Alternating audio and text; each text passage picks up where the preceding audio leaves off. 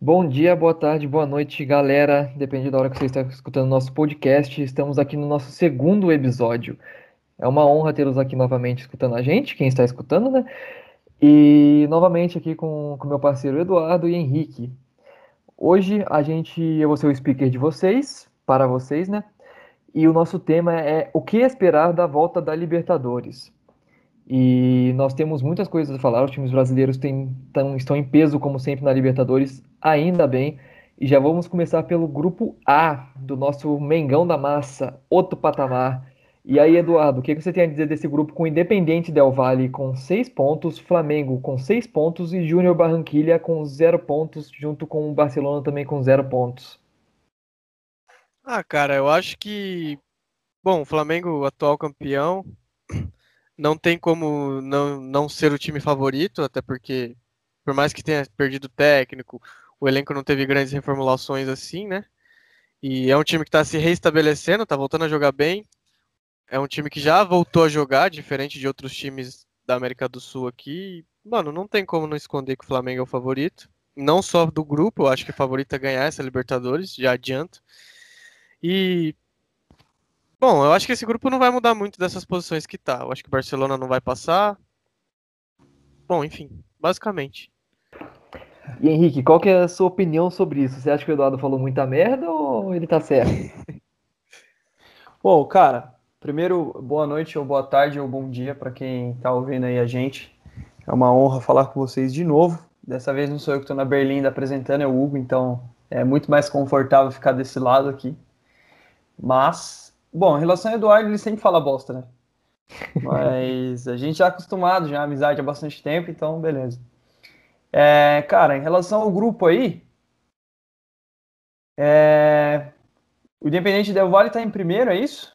Tá na frente? Isso o Flamengo tem tá em segundo e aí vem mesmo número de pontos. Dois, mesmo número de pontos. É, vamos, eu, eu acho assim, o Flamengo é um time que é, falando especificamente do Flamengo, porque a gente vai dar foco aqui nos brasileiros, mas o Flamengo é um time que, quando ele deslanchar, é, vai ficar difícil para os outros.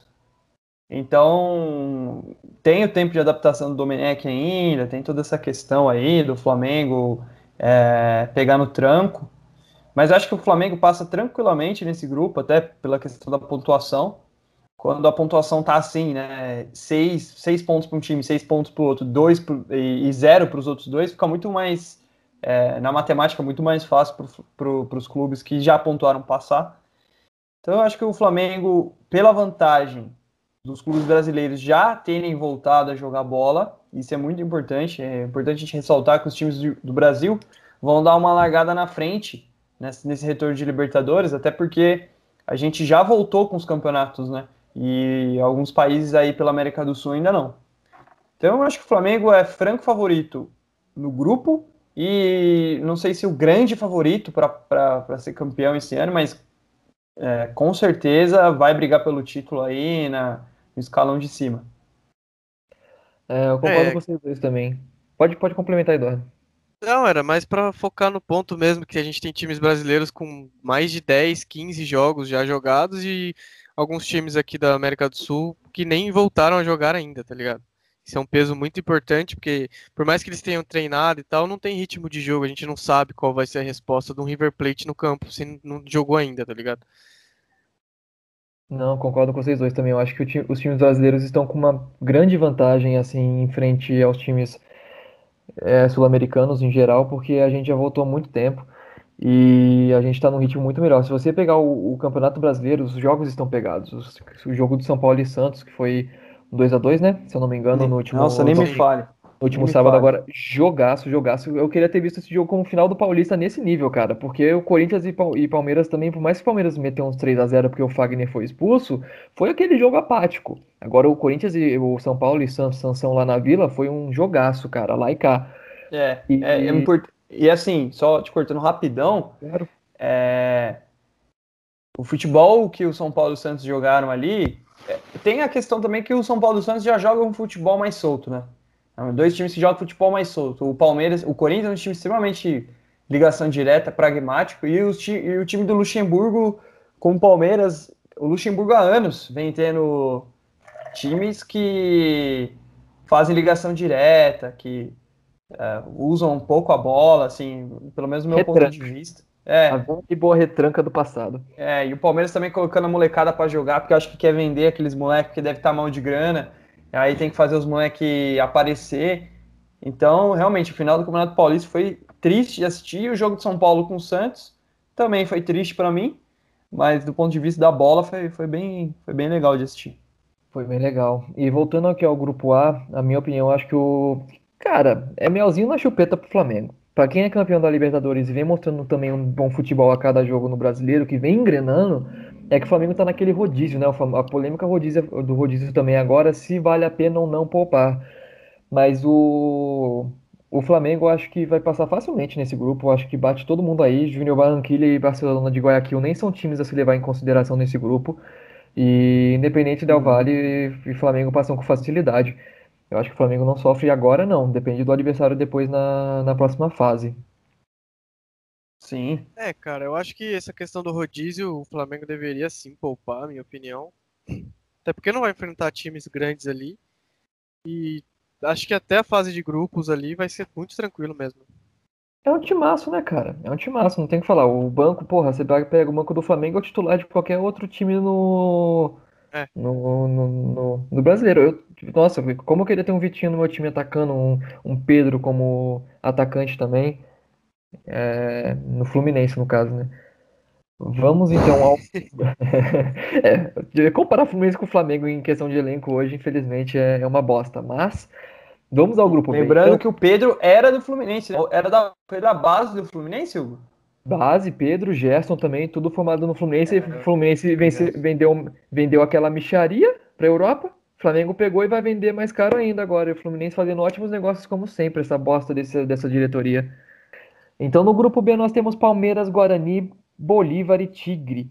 O Palmeiras com seis pontos liderando, o Guarani e Bolívar com três e o Tigre zerado na zoninha do rebaixamento. É...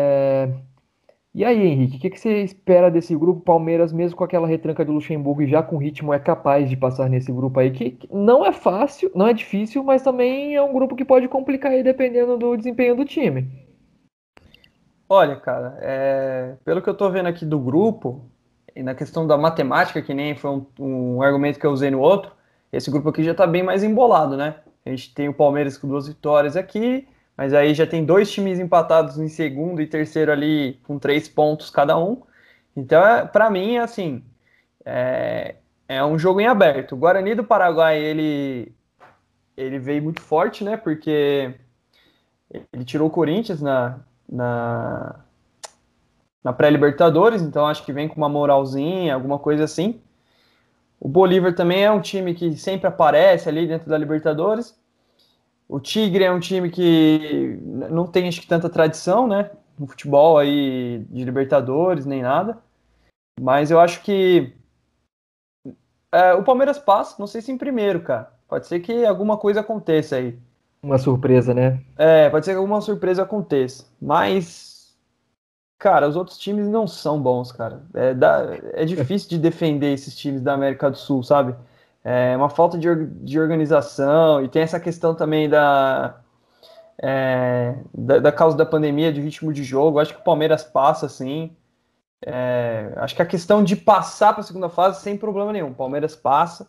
Não sei se em primeiro, talvez aí 60, 70% de passar em primeiro, então tranquilamente o Palmeiras vai, vai passar. Mas não vejo o Palmeiras jogando futebol para ser campeão da Libertadores, não. Vejo um futebol aí para semifinal. E aí, Eduardo, você acha que o Palmeiras vai tão longe assim igual o Henrique ou ele tá falando, botando muita fé no professor? Não, mano, eu concordo em partes com ele, não vou falar que ele só fala merda. É, eu acho que é o seguinte, o Palmeiras não tem apresentado um bom futebol. O Palmeiras está muito abaixo do que deveria estar, ainda mais com a grana que o Palmeiras tem e tal.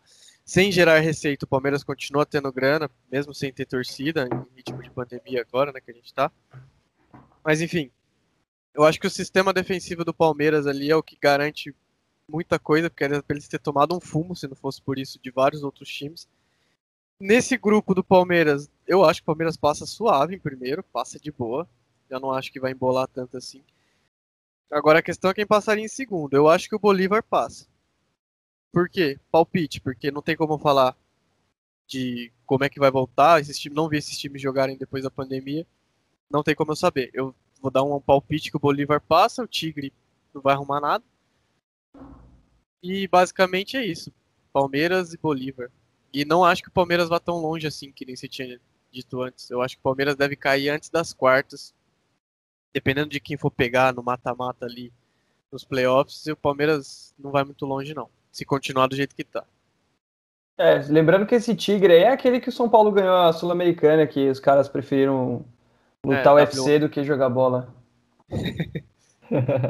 Time é uma merda. É, cara, não, não tem o que falar. O Guarani, merda, porque... o Guarani só ganhou porque era o Corinthians, né? O Corinthians esse ano tá, tá uma draga que, que se não atentar aí, vai cair pro, pra segunda divisão fácil, fácil. E é, não tem um advogado. Não tem, não tem advogado de Fluminense pra salvar o Corinthians, não. E. e cara. O pouco da eu, piada é com a gente, né? É. eu não tô correndo risco nenhum esse ano mesmo, então. É. é, não vou queimar minha língua, não, porque dependendo daí Helma aí com suas substituições do Fluminense, é capaz de a gente cair, né? Porque a gente quase ainda toma um empate daquela bosta do Corinthians. Com todo respeito aos corintianos, mas o time, eles sabem que o time deles tá uma bosta esse ano. É. O, o Palmeiras, cara, eu acho que se ele pegar o meio-campo, que fique raçudo, jogo de meio-campo de Libertadores, porque a gente vê muito time defensivo da Libertadores, né, jogando na Libertadores e longe já. E eu acho que o Luxemburgo é um puta de um técnico é, que se perdeu nos últimos anos aí por, por, por rolos empresariais, é, mas eu acho que passa com facilidade. Não sei se vai longe ou não, depende muito de quem pegar na, na chave, porque o Palmeiras não é aquele time que bota medo hoje em times brasileiros. Não é um Flamengo ou um Grêmio que, pô, o Grêmio nas últimas Libertadores jogou demais. Chegou na semifinal pelo menos nas últimas três. E já o Palmeiras não, o Palmeiras tá, tá nessa aí capengando, não tá botando muita moral. Eu ali no segundo lugar, cara, é bem difícil, porque os dois são ruins. E é. escolher o menos pior é desses Porque escolher o menos pior desses times é, é difícil, mas eu voto, voto no Bolívar ainda. É um time tradicional de Libertadores. Pô, chupa Henrique. É, eu também acho que vai passar. Mas eu votei no Guarani querendo falar Bolívar, cara. Você acredita? O... Mas, mano, tá... também essa questão que você não tem feedback de como que esses caras vão estar tá jogando. Os caras já eram ruins é. antes da paralisação, tá ligado? Então, tem a questão da altitude, né? Tem a questão da altitude. Pode ser que ajude eles também, no caso do Bolívar ali. Porque a Bolívia você joga lá é. em La Paz, lá em 8 mil metros, cara.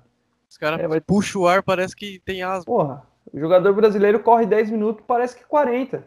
A, a bola se chuta, a bola pega uma velocidade que, que os goleiros se matam ali. Todo goleiro brasileiro é frangueiro na, na altitude. É Tem uma questão também que, diferente da Champions League, que teve esse final, essa fase final adaptada ali e tal, os times europeus desempenharam bem. Como é que vai ser a Libertadores sem torcida? Porque aqui no, no Sul-Americano conta verdade. muito o peso da torcida, conta muito a catimba, a arbitragem ali em cima. Jogando pilha no jogador. Sim, e é isso que é a Libertadores. Não é aquele futebol técnico que lá na Europa, foda-se, não tem torcida, os caras vão desempenhar bem do mesmo jeito. Tanto que a final da Champions League, por mais que tenha sido diferente, foi legal. É, não foi ideal, mas foi legal de se assistir. Essa hum. Libertadores agora eu não sei como é que vai ser, cara. Altitude, torcida, arbitragem, porradaria, isso que a gente espera. Não sei se vai ter cachorro entrando em campo. Então. Então não dá para falar também do desempenho dos times. Talvez um.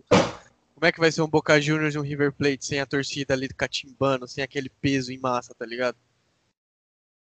É, eu acho que o Eduardo levantou um bom ponto aí, que a, a, torcida faz muita diferença na Libertadores. Ainda mais que as torcidas de lá de fora têm mais liberdade que aqui de dentro. Liberdade no bom sentido de fazer uma festa maior.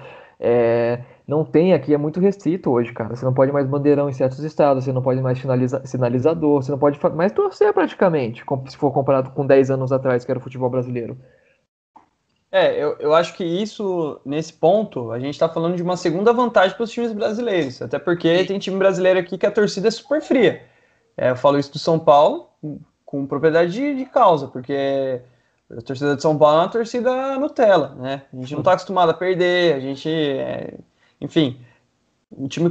Não, não, a torcida não faz tanta diferença. Faz diferença para um Flamengo, para um Maracanã lotado, faz diferença para um Boca Juniors, para um River Plate, aí acho que faz diferença. Mas eu acho que beneficia, na média, os times brasileiros. Assim como a questão da pandemia também. É, porque você Não, a, muito... gente tá, Pode falar. Pode, pode, pode falar, Eduardo. Não, a gente está tendo muitas vantagens. Nosso calendário voltou antes dos caras. Nossos, nossos times aqui BR já estão jogando há algum tempo. E os caras estão voltando agora, vão voltar sem torcida, que é uma coisa que eles apostam bastante. A gente tem muita vantagem. Então eu acho que tem uma certa obrigatoriedade, entre aspas, da gente ter um desempenho melhor do que os outros times sul-americanos. Concordo, concordo com você também. Eu acho que essa questão da torcida vai pesar muito, muito, muito. Porque tem muito time que chega na final por causa de é, altitude e torcida. Tem muito time que é empurrado pela torcida. Porque é ruim e chega porque tem torcida. Libertadores é assim. Sim, campeonato de emoção, cara. Exatamente. Podemos prosseguir para o grupo C já? Ou mais Podemos. opiniões aí sobre, sobre o nosso Bora. professor? Grupo C, nós Pode temos o, o Jorge, Jorge Wilster, Wilster, Wilstermann. Caralho, meu inglês tá perfeito para esse podcast de Jorge É. Wilstermann. Mas O time é feio mesmo, cara. O Atlético Paranaense, o Penharol e o Colo-Colo. O Henrique falou que, que usou a matemática pro próximo no grupo B porque estava bem embolado mais que o grupo C. A. E diferentemente do grupo B e A, o grupo C tá totalmente empatado. Atlético Paranaense, Penharol, Colo-Colo e Roger Wilstermann, tudo com o mesmo ponto. Três pontos para cada um. Todo mundo ganhou e perdeu. Uma surubona do caramba aí. É, é. Mas é, cara, é, eu já vou iniciando aqui, tá? Vou atropelando Eduardo. É o seguinte, é, Atlético Paranaense, por mais que eu tenha usado esse, esse, essa, esse critério, né, para analisar os outros dois grupos, esse, esse grupo, é, o critério da matemática, esse grupo aqui tem times, dois times muito tradicionais do futebol, o Penharol e o Colo-Colo. Então eu acho assim, que o Atlético Paranaense, pelo que tá jogando, esquece, não passa.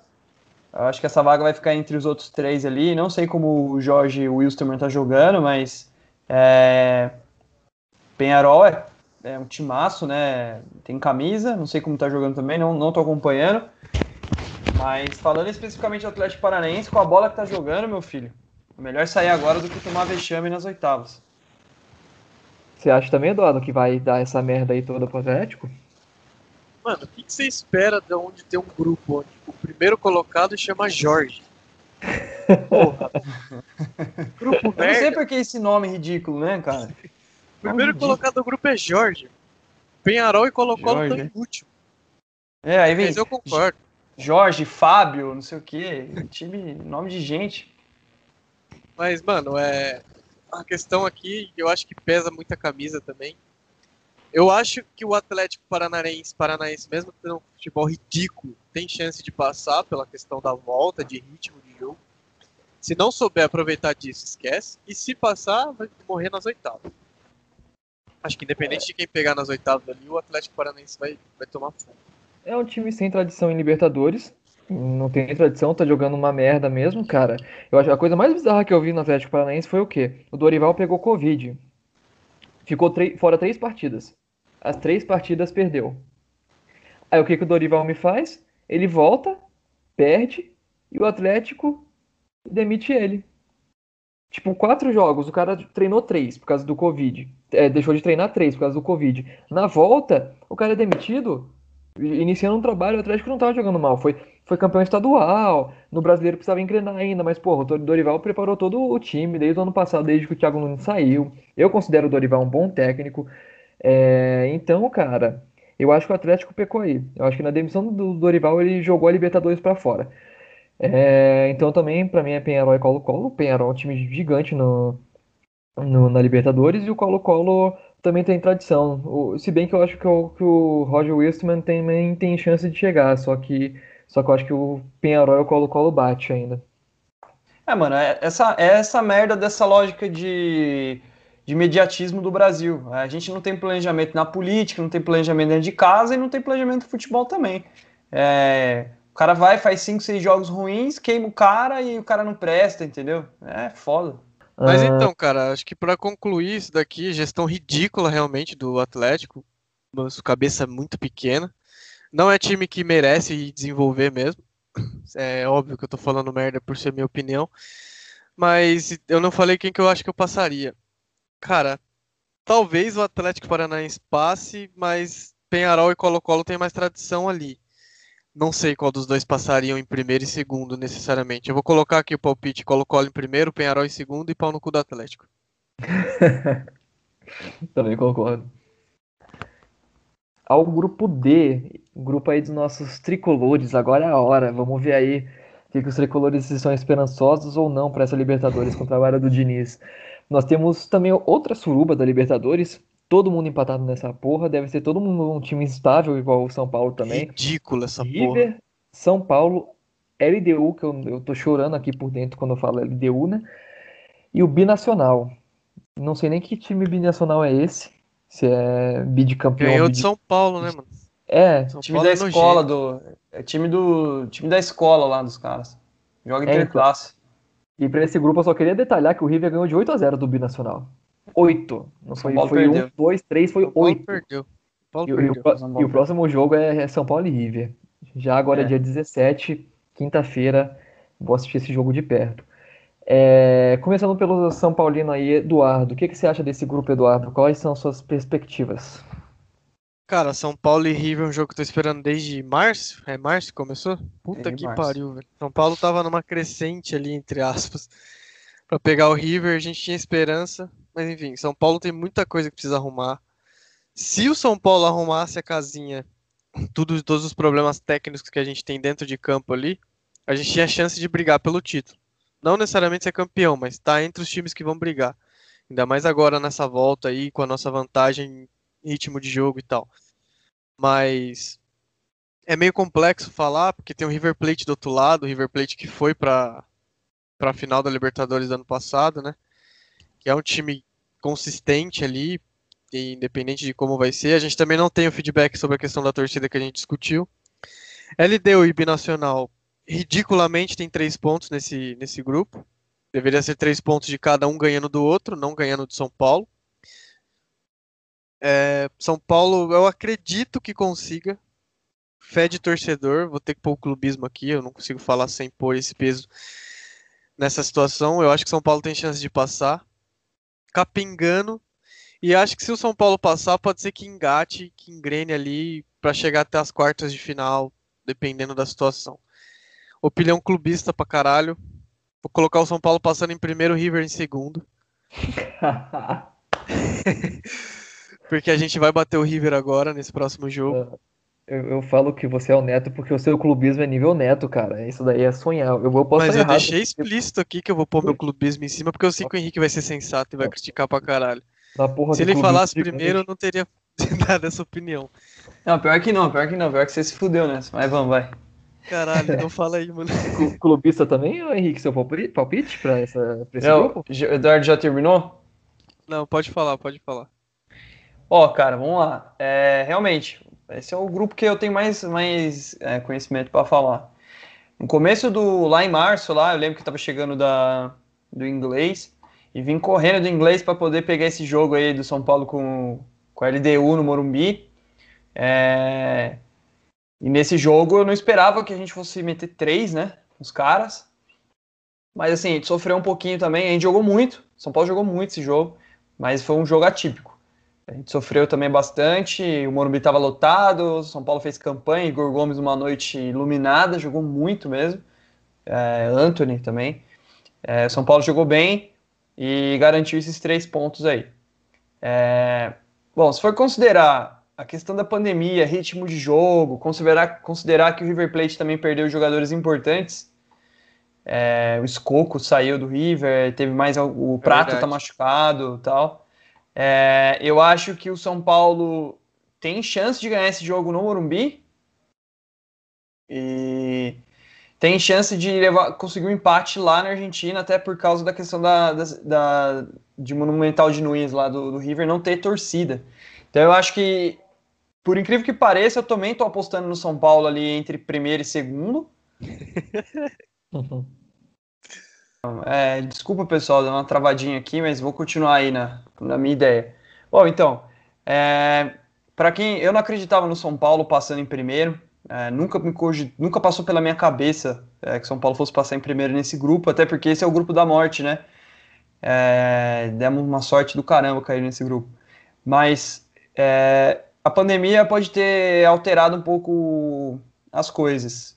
Primeiro que o River perdeu muita gente, é, o São Paulo é, acabou perdendo também o Anthony e tal, mas começou a, a desenvolver um bom futebol, tá tendo números interessantes no campeonato é, brasileiro. Então o River perdeu muita gente, o São Paulo tem um ritmo de jogo maior que o do River, porque voltou antes aqui o campeonato pra gente. O River não vai ter torcida.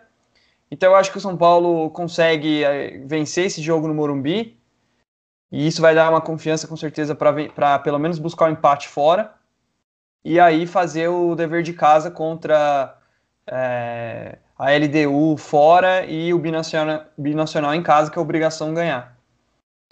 Então eu fico nesse grupo aí com São Paulo passando e, e vou ficar com, com, com River Plate em segundo. Mas acho que o São Paulo não vai ter que escolher entre jogar Libertadores e jogar o Brasileiro, porque ainda é um time muito instável. Tem feito os últimos dois, três jogos bem. Na verdade, tem jogado bem, né? São Paulo tem jogado bem. Ele jogou bem contra o Corinthians, depois ele jogou bem é, contra acho que o Fortaleza, se não me engano, depois jogou bem contra é, o Galo, acabou tomando um pau do Galo, mas eu sabia que levasse o primeiro gol ia, ia tomar três. Foi roubado naquele gol para mim, não sai da minha cabeça aquele gol do Luciano foi gol. Depois teve o jogo com o Fluminense, jogou bem contra o Fluminense. É tempo, né? Segundo tempo, São Paulo jogou muito mal primeiro tempo, segundo tempo foi outro time. É, é, sim, sim. Primeiro, primeiro tempo não foi bem, o Fluminense jogou melhor. Mas aí mostrou que o clube no segundo tempo jogava bem, porque o São Paulo costuma fazer o contrário. Ele costuma jogar bem o primeiro, o segundo tempo é uma draga, mas no jogo do Fluminense foi o contrário. E aí no, no, no jogo contra o Santos, jogou uma partidaça contra um time bom. O time do Santos é bom, fora de casa, na vila é sempre difícil. E o Volpe deu uma falhada, né? Infelizmente, a gente acabou tomando empate e deveria ter ganhado. Mas fico com o São Paulo em primeiro, clubista também, não, não vou conseguir correr dessa. Vou ficar com o São Paulo em primeiro e fico com o River em segundo. Mas, repito, São Paulo vai ter que escolher entre jogar Libertadores e a, o Campeonato Brasileiro. Não acho que o São Paulo seja favorito na Libertadores, porque o time é jovem, não é um time cascudo. São Paulo foi campeão da última Libertadores com um time muito bom, um time muito cascudo. E esse time de São Paulo não é cascudo, é um bom time, mas não é um, bom, não é um time para disputar duas competições igual o brasileiro e Libertadores ao mesmo tempo. Então, para mim, não é favorito. E se chegar numa semifinal, tô bem feliz. É, mano, rapidinho antes de você concluir, Hugo, acho que o Henrique tocou num ponto interessante também, que é a questão do São Paulo ter elenco ou condições de disputar mais de um campeonato em alto nível. Eu acho que provavelmente São Paulo foque mais na Libertadores e se foda lá na frente e depois não consiga recuperar o brasileiro também. Eu acho que é uma coisa que pode é um erro. Sim, é, é um, erro, é um erro. Eu concordo. Mas é o que pode, é o que vai acontecer. É, enfim, essas questões também do nosso calendário está mais apertado, então a gente vai ter um, ter um volume de jogo maior. Inicialmente é bom, mas pode ser que lá na frente aperte, porque dois campeonatos ao mesmo tempo, muitos jogos. Então, São Paulo chega ali numas oitavas de, de final, umas quartas de final da Libertadores, toma um cacete lá na frente e não consegue recuperar o brasileiro depois. É, eu vou isso. ficar bem puto, vou ficar bem puto, porque eu acho que o time de São Paulo é um time muito mais para jogar um campeonato de pontos corridos que tem tempo, até porque o time oscila muito e mata-mata não dá para você ficar oscilando muito, você tem que ter um futebol mais regular. Então eu acho que deveria focar no brasileiro e jogar Libertadores. A gente ama Libertadores, né? É um time acostumado a ganhar Libertadores, mas foca no brasileiro e se perder na Libertadores lá na Semi, para mim tá, tá tudo bem. Tá jogando na cara que seu time tem Libertadores, filha da puta. Tem três. Ah, não só uma, né? Jogando três vezes, mas tudo bem. Às vezes que a gente foi, a gente trouxe a taça, né? Inclusive, a gente ia ganhar aquela se não perdesse pro aquele cordo do Washington cabeceando. Filha da puta, lixo. Eu, como speaker, me senti ofendido, vou mutar todo mundo e vou falar sozinho até o fim do podcast agora. Fudeu. Não, mas, mas o. Assim, o São Paulo, cara. O São Paulo é um time e é outro. Ele consegue ser um time muito bom em um jogo e um time muito ruim no outro jogo. Como foi no primeiro tempo contra o Fluminense, um time muito ruim, no segundo tempo do, contra o Fluminense foi um time muito bom. E o Santos eu também vi isso, só que um, um time muito bom no primeiro tempo de São Paulo, no Santos, extremamente organizado, criando jogadas, defendendo bem. No segundo não foi tão ruim, igual costuma ser nessa instabilidade do, do time de São Paulo, mas foi um time que, que decaiu de, de produção. Mano, o Gabriel Agora, Sara fez dois gols, velho.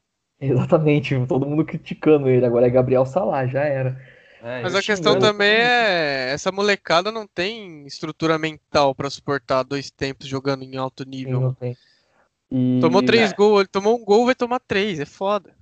Não, e, São Paulo tá com dificuldade de jogar com o Bragantino no Brasileiro em casa no meio de semana, vai jogar com o River lá com essa molecada? Não, não aguenta, mano. Então, é isso que eu acho, cara. Eu acho que o São Paulo não tem time para Libertadores, tem time para passar, tem, porque a LDU, o São Paulo só vai perder lá no, na altitude. LDU tem nove pontos garantido tudo lá na altitude. E o problema é que São Paulo perdeu o binacional, né? Complica, mas eu acho que São Paulo passa na trisca ali, ou com empate e ganhando, e ganhando no, no, desempate ali, ou por um pontinho a mais. Mas o River, para mim, disparado, já, já, já passou desse grupo. River tem um time muito acima, eu acho que de muitos times da Libertadores também. Por mais que tenha perdido algumas peças, esteja sem torcida, o Galhardo é um, é um baita de um técnico. E perdeu a final pro Flamengo por uma cagada do prato, né? Se não fosse aquela cagada do prato, o River era hoje, mas como não existe IC no futebol, o Flamengo é campeão.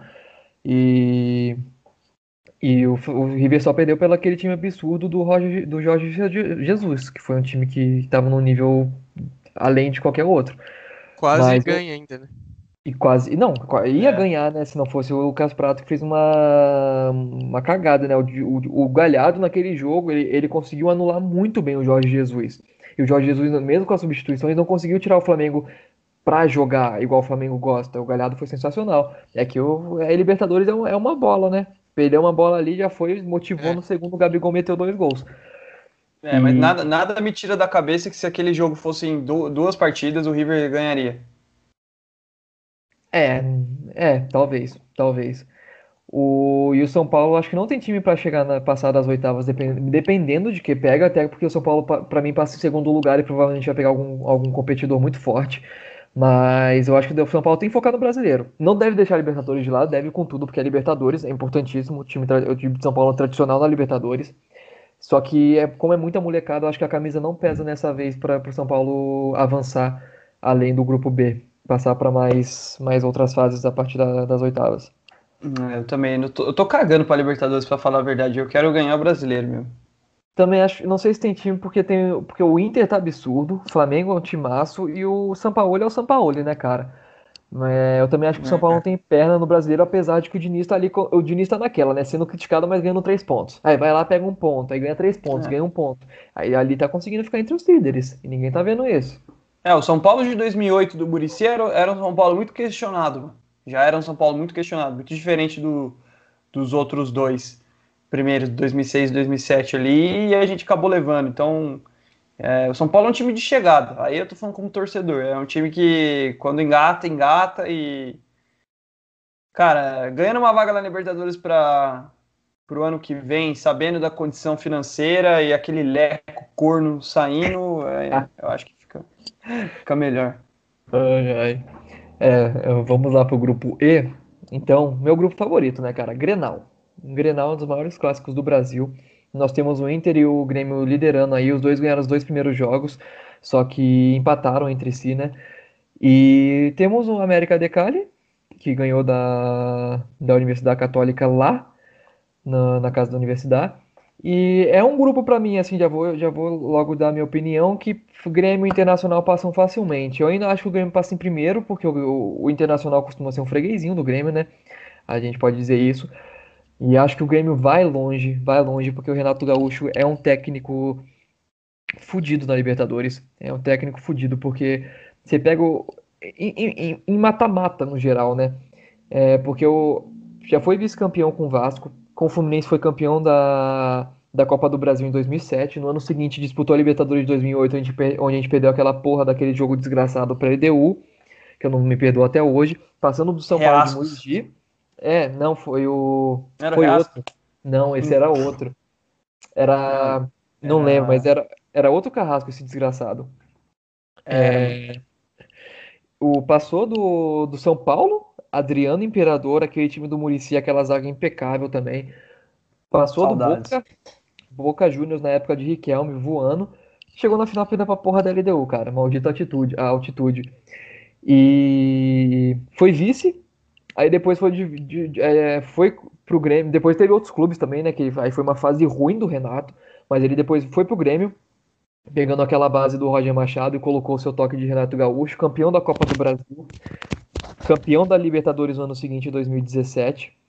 Em 2018, vice-campeão, é, vice não, perdão, semifinal, chegou na semifinal e foi eliminado. E depois, no 2019, tomou aquela surra pro Flamengo, né? Mas porque era o time de Jorge Jesus imbatível. E, mas de qualquer jeito, cara, se, se é de quatro Libertadores que disputa, uma é vice-campeão, outra é campeão e duas semifinal, acho que o, que o Grêmio é um dos favoritos, é, independente da má fase que esteja no brasileiro. Acho que o Renato Gaúcho tem totais condições de levar esse time a uma final e ser campeão. E o Inter tá com um timaço, que eu acho que vai passar em segundo fácil também, porque o, quando o Guerreiro se machucou pelo brasileiro contra o Fluminense, falei, acabou o Internacional, porque era só o Guerreiro que tava fazendo um gol. Falei, não vai ter mais gol do Guerreiro, acabou o Internacional. Surgiu o Thiago Galhardo, que é uma grata surpresa, jogando pra caralho, tá fazendo gol praticamente todo o jogo do brasileiro, dando assistência. Os cartoleiros amam ele. E o time do Inter, tá, o Colde conseguiu fazer um time muito bom, muito bom. É, para mim é um dos favoritos ao título brasileiro hoje é, e da Libertadores também. Então, prossegue aí, Eduardo, com sua opinião, depois eu falar pra caralho. Ah, mano, então, eu já não sei se esse Grêmio aí vai ter esse desempenho que você diz, mano. Eu acho que esse Grêmio não vai tão longe, não. É, Internacional vem sofrendo um efeito pós-pandemia, né? Que a gente, eu pelo menos não esperava que fosse desempenhar tão bem. E do nada o Inter vem arregaçando o porra desse moleque jogando muito, que nem você disse. É, mas também não sei se consegue sustentar por muito tempo esse time. Eu acho que pode ser que nesse grupo, com, com certeza, passa tranquilamente. Internacional acho que passa primeiro, Grêmio em segundo. Não acho que o Grêmio vai, vai superar o Inter no Grenal. E talvez quem possa incomodar. É, não sei. Os outros times não vão, não vão incomodar. Os dois passam tranquilamente. É uma merda.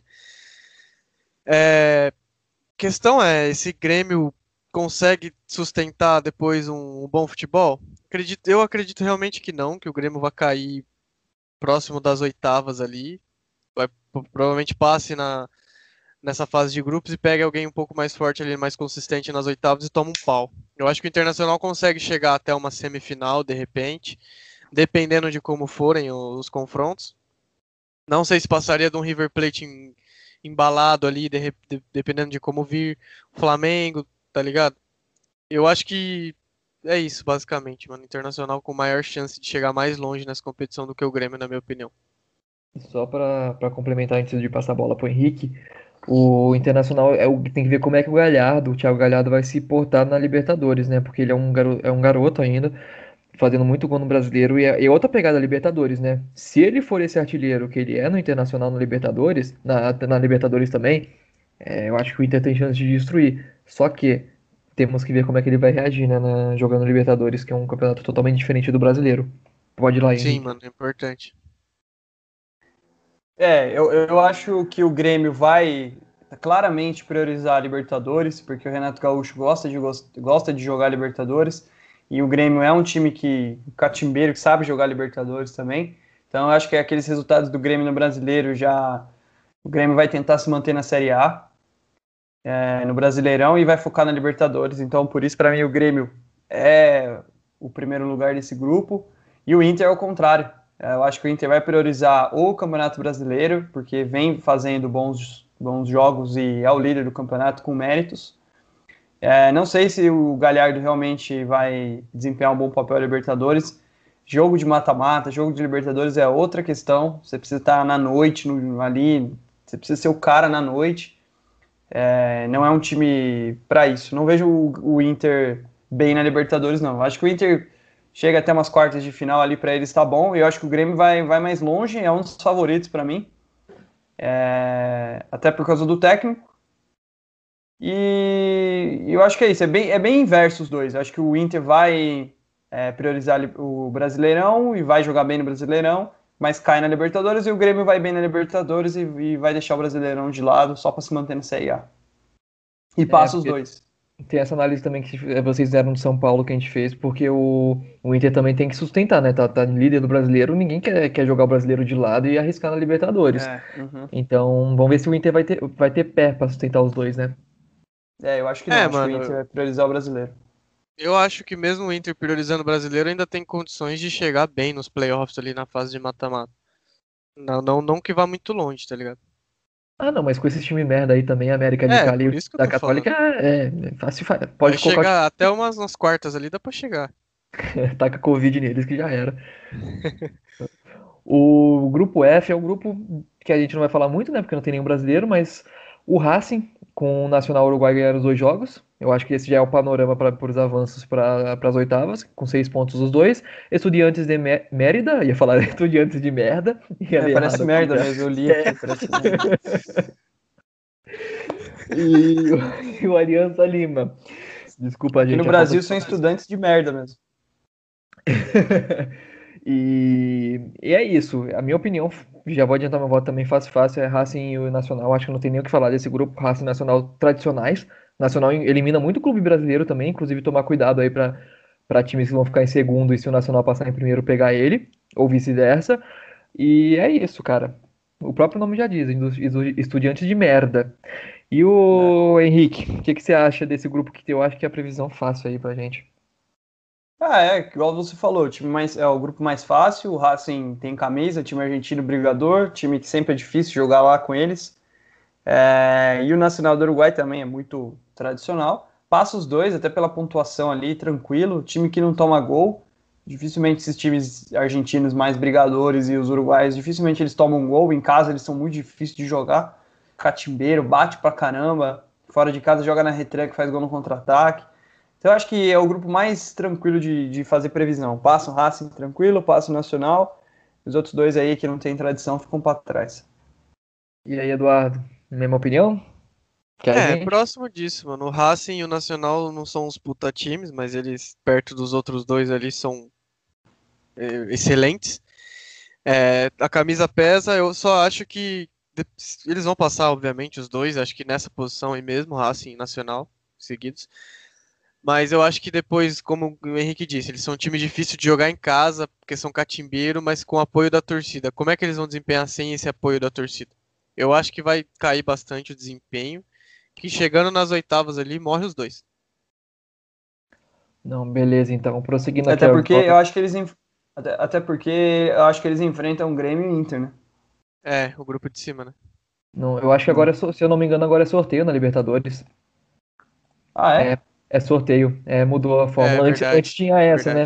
Antes tinha Era essa, o grupo né? A com B, o C com é, D. A Champions é assim, né? É, é, tanto tempo que eu não jogo Libertadores também, que o Fluminense não joga, que é difícil saber agora. O... É, o São Paulo sendo eliminado em pré-Libertadores uns anos atrás aí, também nem sei. É, é nem, nem parece São Paulo de antes. Nossa Senhora. O, o grupo G. G com o nosso Cuquinha aí, com o Santos, com dois pontos conquistados pelo Gesualdo. O Olímpia vem em segundo com quatro pontos, Delfim um e Defensa, Defensa e Justiça. Não faço ideia de onde vem esse grupo aí da OAB, mas com zero pontos. o que, que você acha aí? Time Largo São Francisco da USP. O que, que você acha do nosso, do nosso Santinhos aí? Nosso, ah, cara, ó, da Baixada. eu gosto do Cuca, tá? Cuca cabeludo não, mas eu gosto do Cuca. e é, não podia perder essa piadinha, mano. É, cara. O... Lembra... Você lembrou bem, né? Quem ganhou foi o Gisualdo, né? Esses dois jogos aí com o Santos, foi né? Foi, ele tava no comando ainda. É, o Santos joga bem, cara. O Santos tem o fator casa que para eles é muito bom. Jogar na Vila parece que mesmo sem torcida é super difícil de jogar contra o Santos lá. É, tá aí o Atlético Mineiro que tomou um pau, mas acho que o Santos passa tranquilo. O Olímpia é um time tradicional, chegou na final com, a, com o Atlético lá, né, em 2013. É um time forte. Esses outros dois, Delfim e esse Defensa e Justiça, dificilmente vão incomodar os outros dois. Passa o Santos. Também acho que o Santos não tem perna para jogar Libertadores e que vai priorizar um pouco o Campeonato Brasileiro. É... Mas tudo vai depender do desempenho do Santos dentro da Vila. Então, não vejo um caminho difícil para o Santos nesse grupo. Aparentemente não, não, não vai ser difícil, mas na, acho que o Santos não é um time de chegada, não. Acho que vai morrer, vai morrer na praia junto com o Olímpia. Os dois vão morrer na praia. Eduardo? É, mano, eu acho que muitos grupos aqui a gente acabou falando que passa fácil dentro do grupo, depois chega na, no playoffs ali no mata-mata, acaba caindo. A questão é que tem o sorteio, que nem a gente ressaltou agora. Santos passa fácil e eu acho que o Olímpia em segundo, não vai mudar porra nenhuma esse grupo, do jeito que tá aí. Mas a questão é, esse monte de time merda que passa pra, pra oitavas de final, quem que passa e quem que cai ali? Porque pode ter time chegando nas quartas de final porque pegou um time muito fraco na, nas oitavas. E pode ter dois times fracos brigando nas oitavas e indo até as quartas de final porque os dois são ruins, tá ligado?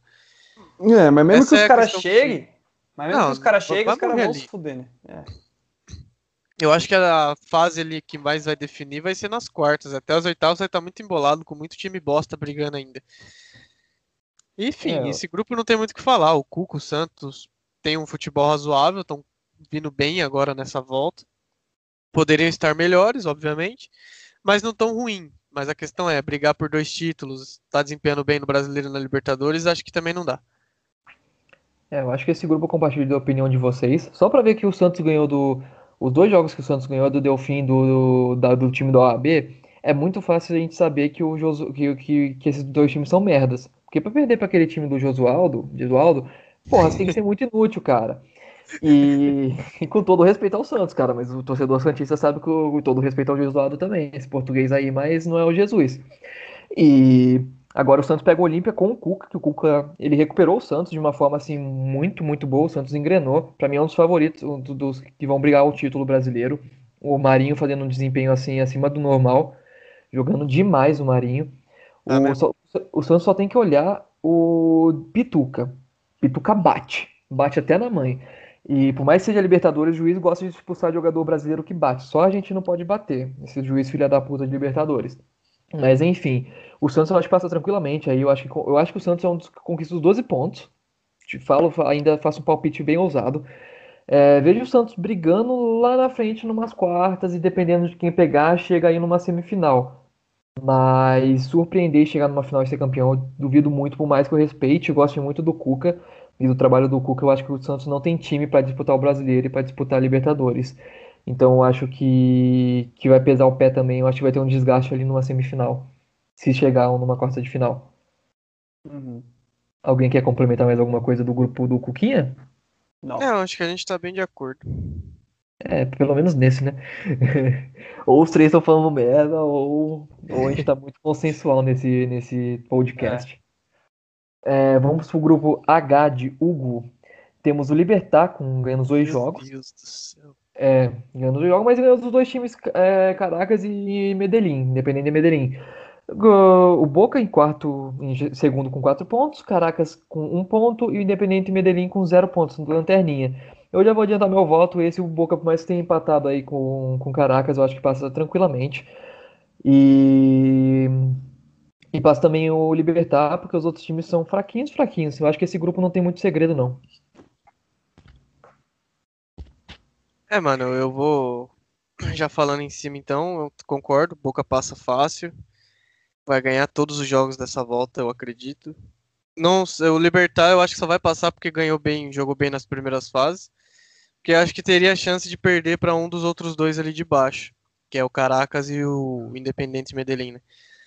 A questão é, por, por que teria chance de perder? Pela volta, por falta de ritmo, talvez pese um pouco, talvez. Mas foram para apostar, eu aposto um pouco em primeiro, liber, é, libertar em segundo. E o Henrique acha também um pouco é fácil igual a gente? É, é, o Libertar é um time de camisa, né? No Libertadores do Paraguai, um time de chegada.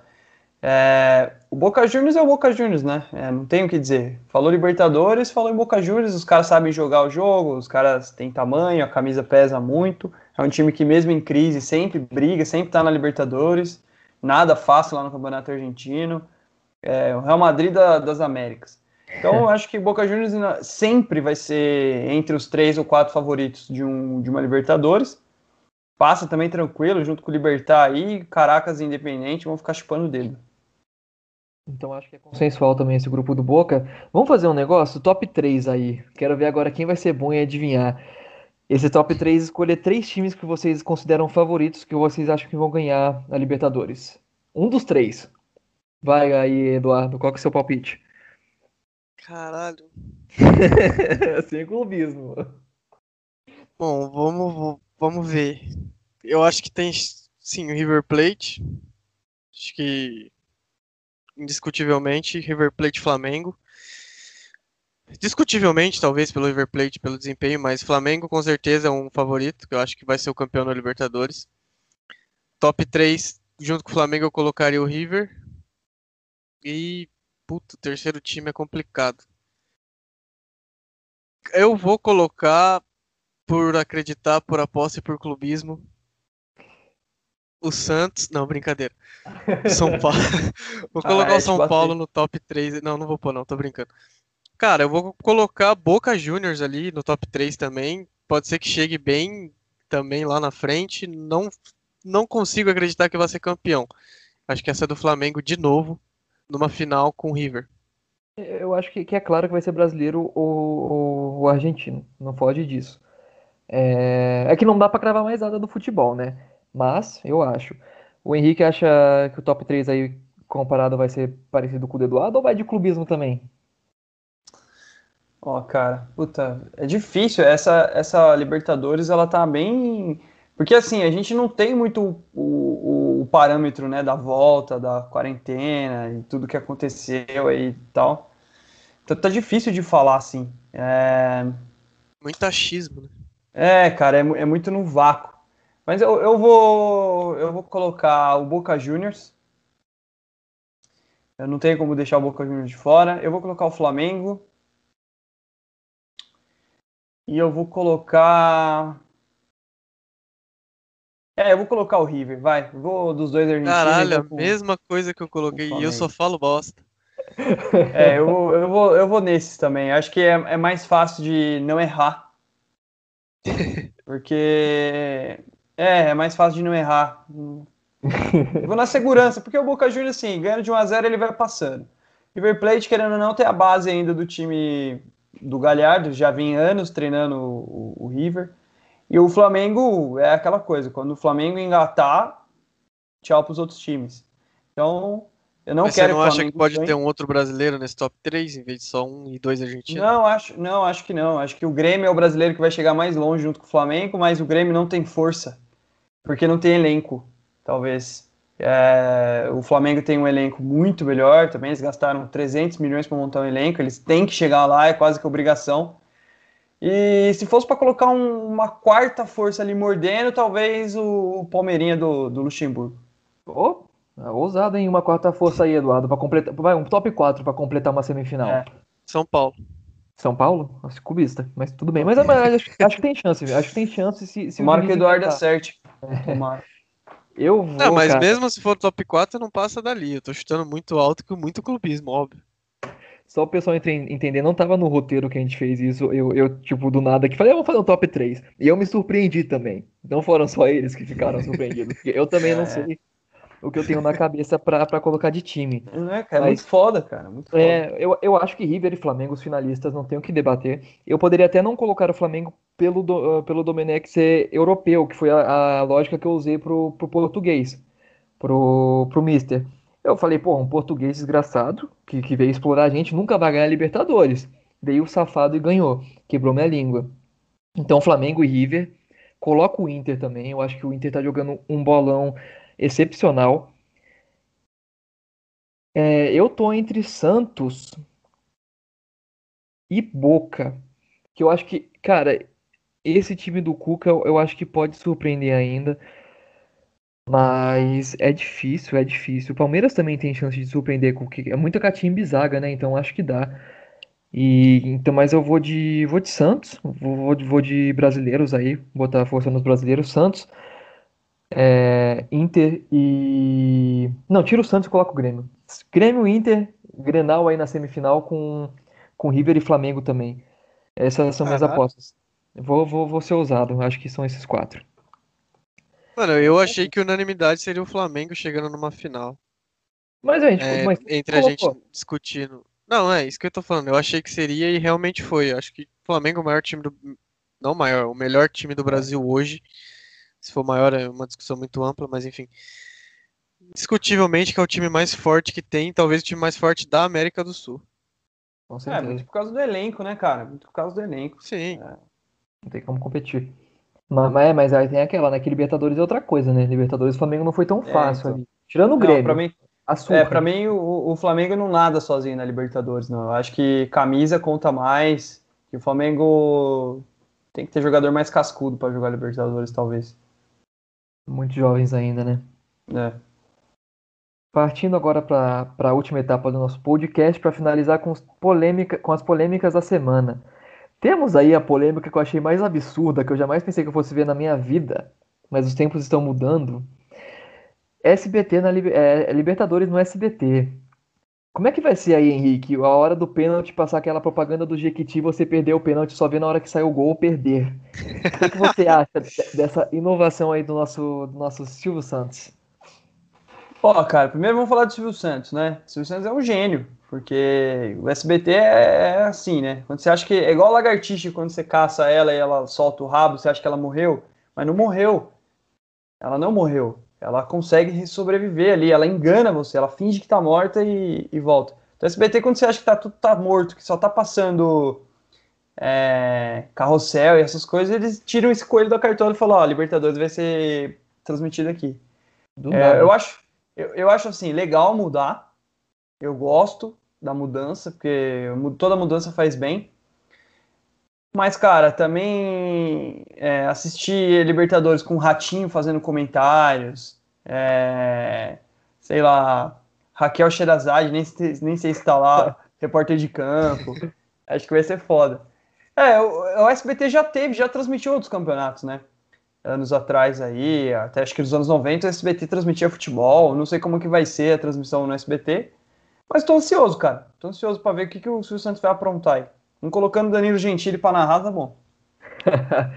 e aí, Eduardo, você tá contente com o Ratinho comentando o jogo? Xaropinho ah, ali mano, com. É foda, hein, velho. A, a, a, hora que vier, que vier a furada vai ser Uepa! É, sombra do Ratinho, lembra da sombra? Vai lá, Eduardo. Ah, mano, porra, velho. Tipo, ah, não, não tem, não tem muito o que falar. Eu, eu não gosto de ter um monopólio, tipo, de só uma emissora transmitindo, eu acho uma bosta. Que nem o, a Champions League, quem transmite aqui é o Esporte Interativo. Por mais que seja uma puta cobertura da hora, eu acho que deveria ter concorrência, eu prefiro, por ter mais opções. Mas enfim, o SBT não tem preparação nenhuma para isso. Eu acho que eles deveriam estar tá se preparando, tá montando um time ali para poder transmitir ter repórteres, ter narradores competentes ali. Não estou necessariamente falando mal dos caras, só que não, não que estão em nível competitivo e outras emissoras que já têm tradição de competir. Ah, mas o SBT transmitiu é, futebol na década de 90. Foda-se. O SBT morreu com o futebol depois disso. Não teve mais nada ali. Mal fala de futebol no, nos jornais do SBT, tá ligado? Não sei por que que investir. Quer dizer, obviamente que do ponto, ponto de vista financeiro é bom, mas não é uma coisa que me agrade. Se fosse Globo e Band, sei lá, mais tradicionais, eu preferia. Ou algum outro canal aberto que tivesse investindo em ter uma equipe boa de transmissão. Gazeta, com certeza. Ótimos narradores. Sim, sim, sim. sim. o... Eu acho que que é, é que se especula muito, né? Eu vi uma, algumas notícias dizendo que foi um terço do valor que a Globo iria pagar pela Libertadores e o, e o SBT que pegou. E pegou, foi, pagou só um terço do valor que a Globo ia pagar. Outros falaram que a Band quer fazer um pay-per-view da Libertadores, ou seja, a gente vai ficar menos mais difícil assistir a Libertadores. É muita especulação ainda, não tem nada oficial, porque em cima da Libertadores decidiram isso. É, então é, é, é, meio que tá, a gente está no escuro ainda para o que vai vir. Mas eu, cara, eu não, eu não sinto muita diferença de narração, porque eu, eu vi o, o, jogo do Fluminense e Flamengo, Fla-Flu, foi Fla-Flu, na verdade, que o Flamengo vendeu num jogo, jogo do Carioca para SBT, foi uma boa narração, gostei. E é que eu, eu sou muito fã do Everaldo Marques, eu queria muito ver ele narrando um jogo de Libertadores. Tinha essa esperança de acontecer aí, ou na Sport TV ou na Globo, já que o Everaldo está começando a ganhar espaço na Fórmula 1 nesse domingo. E mas para mim não vai fazer diferença, cara. Eu acho que, que a transmissão vai ser vai ser uh, parecida. É que a Globo é o time de jornalismo da Globo.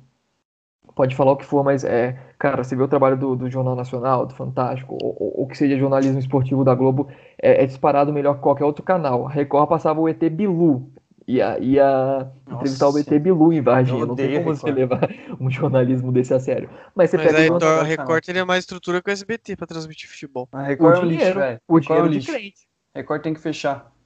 Por dinheiro de crente. Mas o SBT, se você pegar o jornalismo do SBT, tem uma estrutura boa. Eu considero o jornalismo do SBT um, um, um, um bom jornalismo, assim, com o que a gente tem no mercado. Enfim, voltando aqui ao papo do, do, do, da Libertadores. Eu acho que, que, o SBT vai conseguir montar uma estrutura boa. O Silvio Santos tem dinheiro para investir no jornalismo do desportivo da, da, da, Como é que fala? Do SBT. Tira da ESPN, cara. E a ESPN tá uma bosta, tem um monte de comentarista e narrador bom lá, tira todo mundo e coloca aqui pra narrar na SBT. Já era. Tem estrutura boa. Tem muita, muita gente sendo desperdiçada na ESPN, eu acho. Com todo respeito à ESPN, mas tá uma bosta. Já foi muito melhor. Quem, quem era acostumado a ESPN de antigamente sabe a bosta que é. É, é, mano. É, tem um bagulho assim, tipo. É, eu gosto do Kleber Machado narrando jogo de Liberta. Eu curto, tá ligado? Eu, por exemplo, eu não gosto de Galvão Bueno narrando jogo de Libertadores. Eu gosto Sim, do Galvão Bueno narrando seleção. Eu gosto do Galvão Bueno narrando Fórmula 1. Eu não gosto do Galvão narrando jogo de Libertadores. Eu gosto do Kleber Machado e tal. É, jogo de Libertadores só assisto o canal aberto na Globo. Quando passava, quando passa naquela Fox Sports, é o pior canal de esporte para mim. Eu detesto aqueles malucos todos. Fácil, Pode fácil. nenhum lá, nem o Benja, Edmundo, nenhum. É, eu, eu não assisto. É, eu gosto da Sport TV, né? Quando passa ali o pay-per-view. Não gosto muito dos narradores da Sport TV, não. Se tiver na TV aberta da Globo, prefiro melhor, prefiro assistir na Globo. Mas em relação ao SBT, mano, eu acho que tem que esperar para ver, porque eu nunca assisti jogo no SBT, eu não sei como é. Não sei quem vai narrar, não tenho nem ideia disso. Mas eu acho que é bom mudar. É bom que dá uma chacoalhada na Globo também, Sim. entendeu? Para dar uma melhorada no, no na, na, cobertura, porque a Globo sempre teve ali no status quo, tipo, eu tô muito bem, ninguém faz frente comigo, e agora deu uma balançada, pode ser que eles melhorem um pouco a transmissão. É, eu também, eu também acho que. Eu gosto da Globo também com a transmissão. Acho que o Cleber Machado e o Luiz Roberto, que narram no Rio, são muito bons. Eu gosto muito deles como narradores. Gosto do Casão comentando. É, mas, cara, é, é, é, igual você falou, tem que esperar. Tem que esperar pra ver, mas vai, vai, eu vou sentir uma diferença, cara, por, por estar acostumado mais com a Sport TV e com a Globo. Sim. Tomara que seja bom. É, a gente não sabe realmente, porque a gente nunca viu jogo no futebol, que nem você disse. Jogo de futebol no SBT, não, nunca vi. A questão também que eu prego muito é essa de ter um, alguém que você gosta de narrando aquele determinado tipo de jogo. Eu gosto do André Henry narrando Champions. Eu gosto do Galvão narrando seleção, tá ligado? Essa questão pesa. E eu não sei quem que vai narrar Libertadores. Se vai ser uma referência, se vai ser legal, se não vai. Basicamente eu é acho, isso. Eu acho que eles escalaram, eu vi essa notícia aí um dia, só que eu nem peguei porque eu não conheço o, nome, o narrador por nome muito. Mas eu também nunca vi esse narrador que eles falaram narrar, então não, não sou o parâmetro pra, pra dizer se vai ser bom.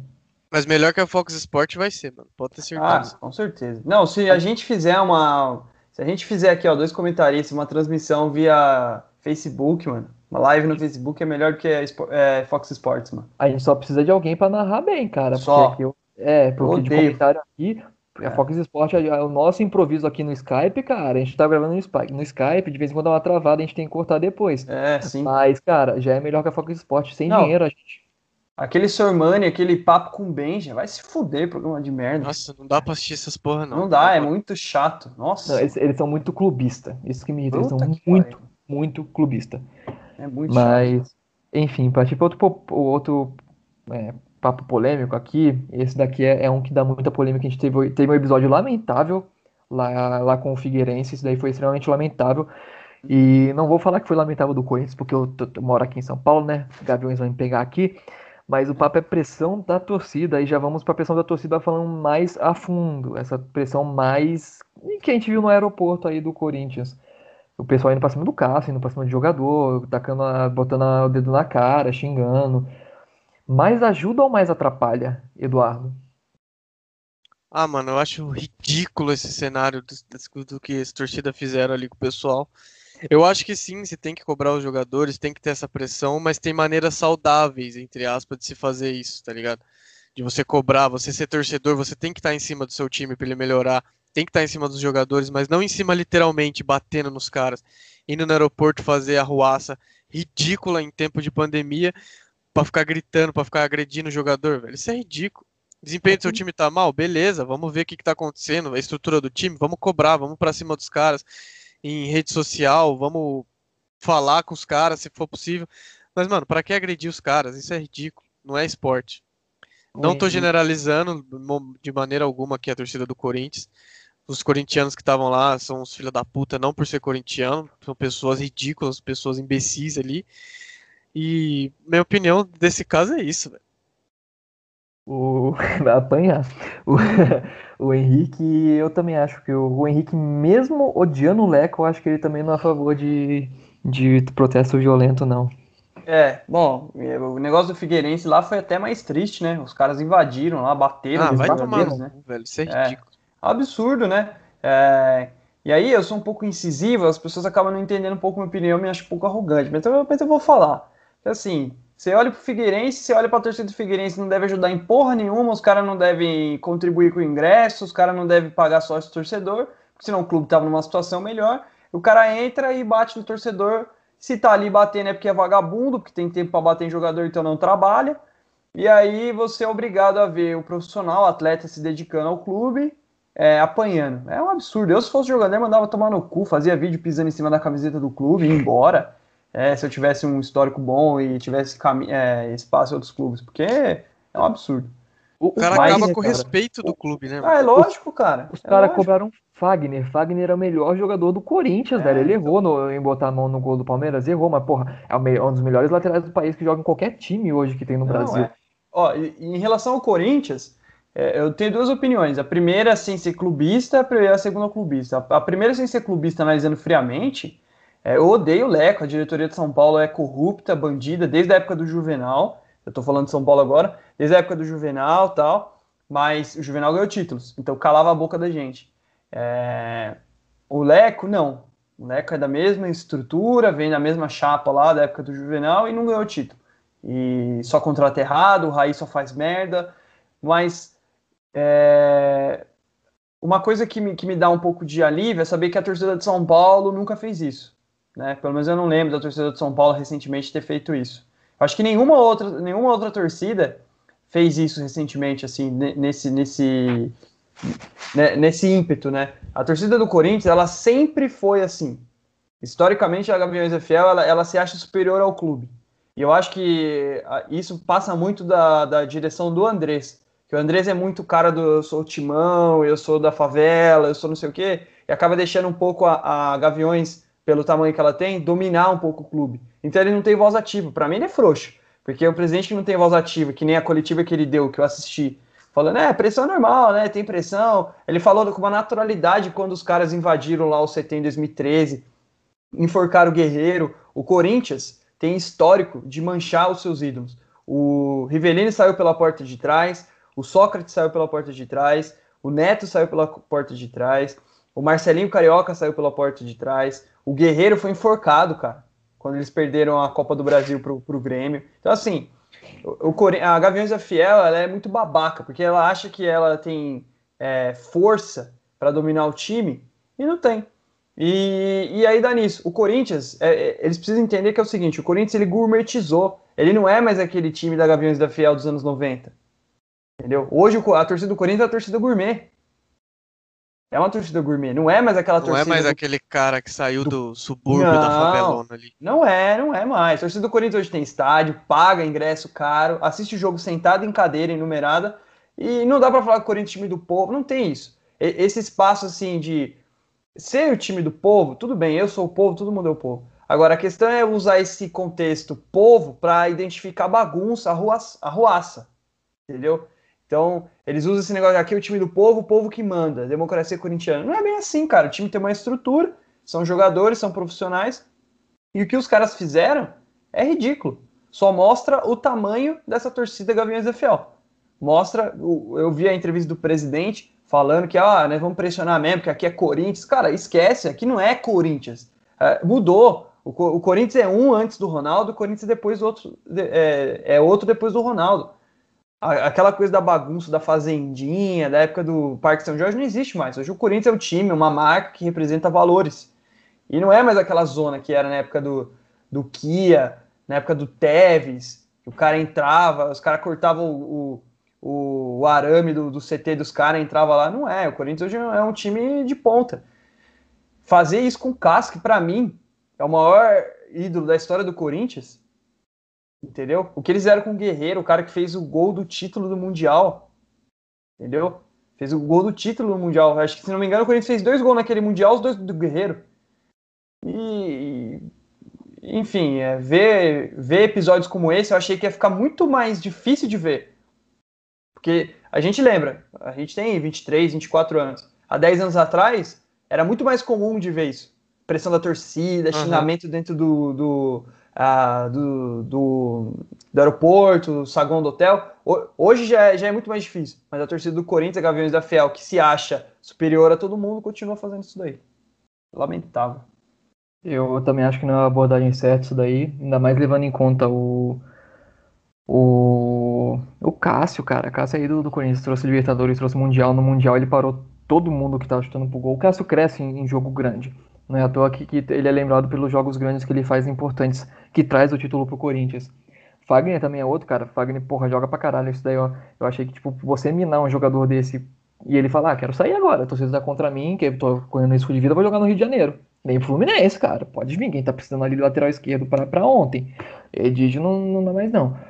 E. E a, a, a, cara, o Corinthians é que o Corinthians tinha um Pacaembu todo pra ele, né? Pro povão. Aí a Arena Corinthians hoje é o quê? Eu, como visitante, quando eu vou, vejo. É gourmet, gourmet, do lado gourmet, e lá atrás é Gaviões. Lá atrás é torcida organizada, que é geral. Você vê que os caras cantam o jogo inteiro. É o jogo inteiro cantando, é o jogo inteiro pulando, é o jogo inteiro empurrando o time. Lá dos lados, você vê na hora que chuta pro gol. Aí que eles começam a cantar, ah, nós é Gaviões. Do lado é, é tudo gourmet. A própria é. Gaviões sabe disso. A própria Gaviões sabe que tiraram o espaço dele e que gourmetizaram. Mas você olha Gaviões lá, cara, é aquele mar lá atrás na geral, todo mundo pulando.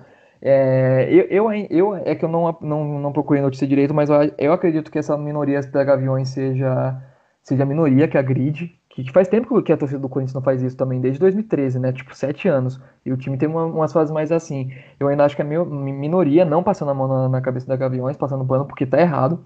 A Gaviões tem que apurar os fatos e ver quem, se a Gaviões mesmo está do lado certo. Quem foi fazer aqui, aquele tipo de atitude no, no estádio.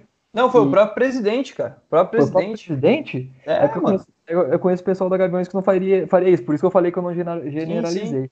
Mas, enfim, tá erradíssimo, cara. Não, não, tem. Se você quer protestar, faz igual a torcida do Atlético Mineiro. O Atlético Mineiro não queria a contratação do Thiago Neves, foi de lá em frente, começou a gritar: não me leve a mal. Thiago Neves é a cabeça do meu pau. Todo respeito aos ouvintes. Mas, cara, lá em frente, fez o protesto pacífico. E, tipo, picha muro, eu não ligo de picha muro. Picha muro da sede do o pessoal fala, nossa, é vandalismo, é vandalismo. Cara, ele tá pichando muro, deixa pichar do clube, ele, é. paga só, ele paga o sócio e paga a tinta. E, e eu sou só contra a depretação do clube, é pegar, bater em jogador. E no Fluminense, cara, eu vejo isso. A última vez que fizeram isso foi no Diguinho, tadinho, acho que em 2009. Bateram no Diguinho, uma outra vez tentaram bater no Romário, só que o Romário que bateu no torcedor. E. e é, verdade. Romário era foda, né? Torcida do Fluminense, eu vejo as organizações estão de parabéns, sempre faz festa. Agora, falando bom lado da torcida, torcida do Fluminense, é, faz tempo que não faz esse tipo de. Pichou o muro aí, concordo, tem que pichar mesmo. Mas não faz esse tipo de vandalismo de, de bater em jogador, de, de ir pra cima de jogador. E a torcida. Eu acho que a, a Gaviões deu um tiro no pé. Tem que cobrar, tem. Tem que botar pressão, tem. É, sei lá, faz o que tiver que fazer aí. Vai na frente do CT, começa a cantar contra, mas sem agressão, não encosta. Vai de longe, cobra. E porque isso daí você acaba, acaba colocando talvez um caixão no time. Então, pra é, mim, isso sim. foi o caixão do rebaixamento do Corinthians. É, sim. É, é assim, uh, pode falar, Eduardo, depois eu falo. Não, eu ia falar que realmente esse negócio de não só do caixão, acho que você acaba não tendo como respeitar um clube desse. Não só o clube pelo clube, mas o que a torcida faz com ele. Essa representatividade do cara ser de uma condição social mais desfavorecida, dele ser uma ameaça pro cara, porque ele se sente como um cara mais saiu da favela, então eu sou um risco para as outras pessoas, eles têm medo de mim, então vão ameaçar o jogador. Talvez isso acaba pesando muito, mano. Não dá para você contextualizar tudo, óbvio. E a gente sempre fala de que admira a questão da torcida do Corinthians por ser realmente fiel, por estar apoiando o time, por porra, no Mundial do Corinthians em 2012 lá, a torcida indo atrás pro Japão, velho. Os caras não tinham nem da onde tirar, tá ligado? Isso era incrível. Eu, como São Paulino, fala que é uma coisa admirável, porque o São Paulo nunca teve isso. E você vê esse tipo de, de situação é ridículo. É, mano, lamentável. Não tem muito que, mais o que eu agregar sobre isso. Eu fico muito puto. É, mano, é, muito do que o Corinthians é se deve a Gaviões, se deve. A de FA é uma torcida diferenciada? É, principalmente para quem mora aqui em São Paulo. A gente que mora em São Paulo vê, vê as torcidas daqui, a galera do Rio já não, não, não vê tanto. Mas é, eles precisam entender que o Corinthians subiu um patamar. O Corinthians não é mais aquele clube bagunçado, não é mais aquele clube que entra a hora que quer, faz o que quer, que é o time do povo. Não é. O Corinthians é uma instituição, representa 30 milhões de pessoas, um time com camisa, um time que cresceu muito nos últimos anos, que ganhou um patamar diferente. Então não é essa bagunça. Acho que falta ali para algumas pessoas da Gaviões FA entender que não é mais assim, a gente cobra, os caras jogam. Não é. Funciona diferente, cara. Entendeu? Funciona diferente. Já funcionava assim em outros clubes. São Paulo sempre teve essa estrutura. Você não vê Independente invadindo São Paulo. Você não vê a Mancha Verde é, invadindo Palmeiras. Você não vê os caras invadindo. Os caras vai picha, que nem a torcida do Palmeiras pichou nesse pouco tempo atrás. Aí o Luxemburgo tava mal, três, quatro jogos aí seguidos mal. Os caras foram lá e picharam. Tudo bem, tudo bem. Agora chegar, dar porrada, pô, eu vi o Jô protegendo o Cássio, que é o maior ídolo da história do Corinthians, mano. É é muito triste. É, é muito triste para o futebol brasileiro. Porque a gente cada vez se distancia mais da Europa. A Europa cada vez fica mais profissional e a gente fica mais amador. É, você pega o Nordeste como exemplo, cara. O Nordeste, o, o, Fortaleza e Bahia hoje são times que já, já não querem cair mais, não querem ficar nessa de sobe e desce, porque tem uma estrutura grande comparado aos outros times do Nordeste. E você não vê torcedor lá indo invadir CT, essas coisas. Você vê pelo contrário, lutando estádio.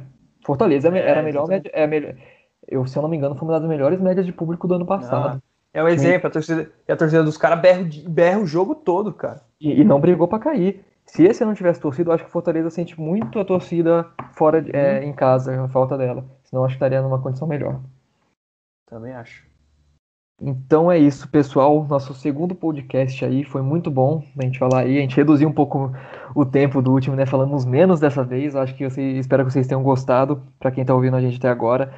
E, e é isso. A gente agora está com no Twitter, a gente está com, com a nossa rede social lá, que é o Talksfoot. Quem quiser pode seguir lá. Tem o, o meu Twitter também, meu Twitter que é Bogleugo. E muito difícil. o Edu, é, muito difícil.